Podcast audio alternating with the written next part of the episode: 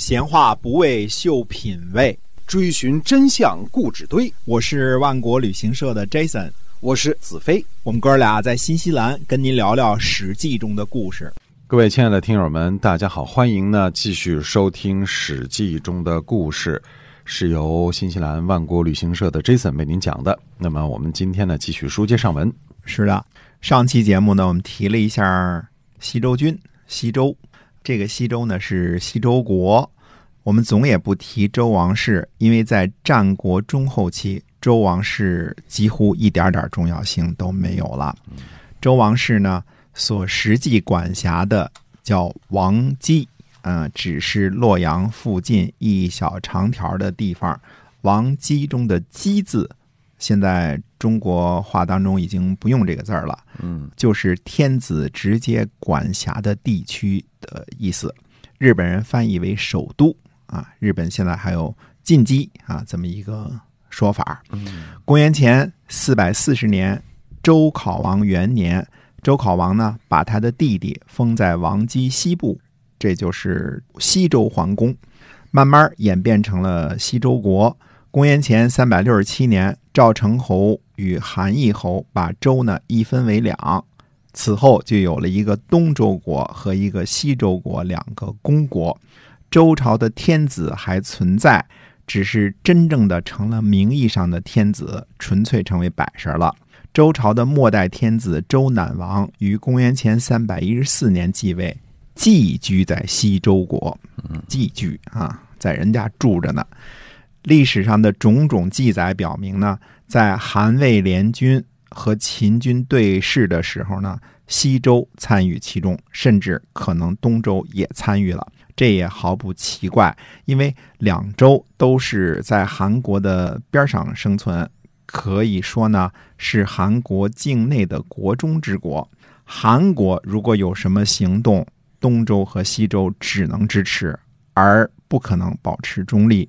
我们上次讲过，西周为了不让齐、韩、魏联军从西周借粮食，而说服孟尝君不再攻破函谷关后继续西进。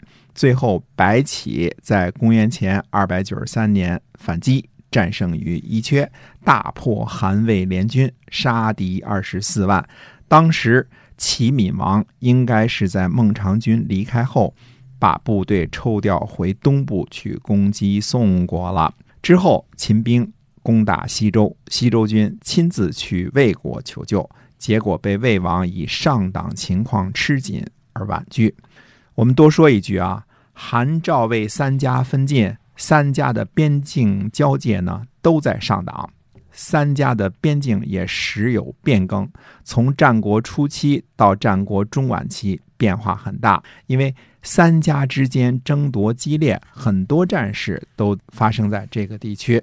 大体上来说呢，赵国拥有上党北部，但是遭到韩国和魏国的挤压，渐渐向北萎缩，大约占有和顺、榆社以南、壶关以北、沁县长子以东、太行山以西，这差不多就是赵上党的位置。韩国占有上党南部和西侧，今天的沁源、安泽、沁水等地区；魏国的上党有高平、临川和盐城。当时的野王，今天的沁阳，是韩国上下两部国土连接的咽喉。今天的沁河，战国时称少水，大约是韩国势力的分界线。韩国占有下游的野王，中游的端氏，也就是今天的沁水，以及少水的上游地区。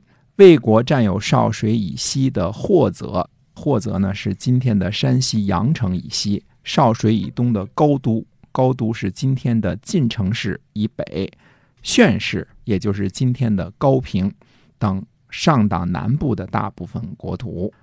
魏国的上党呢，是联系东西部国土的重要纽带。宣氏呢，是春秋时的旧名，战国后期呢称长平，也就是今天的高平。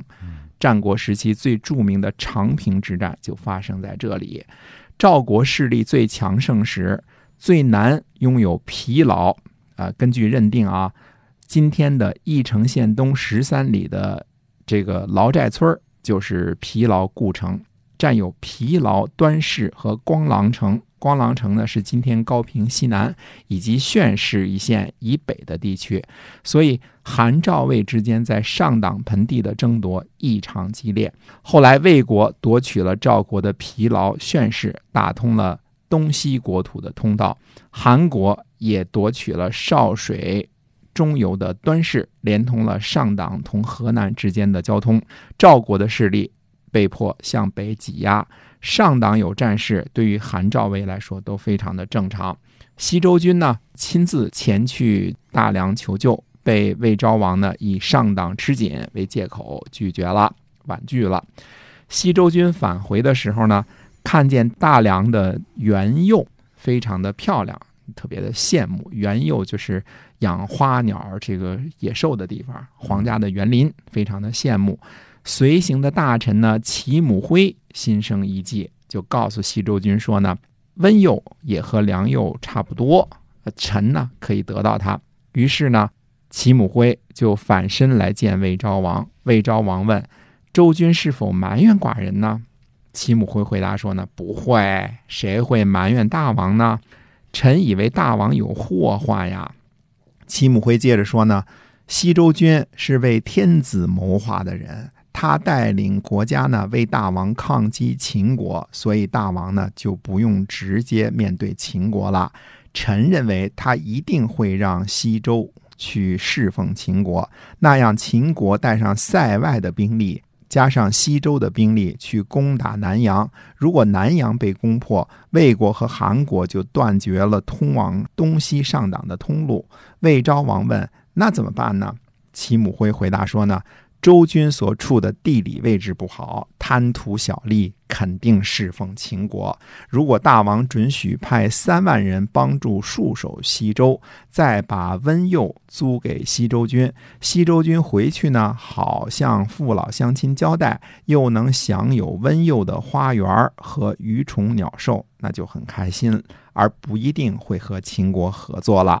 臣听说呀。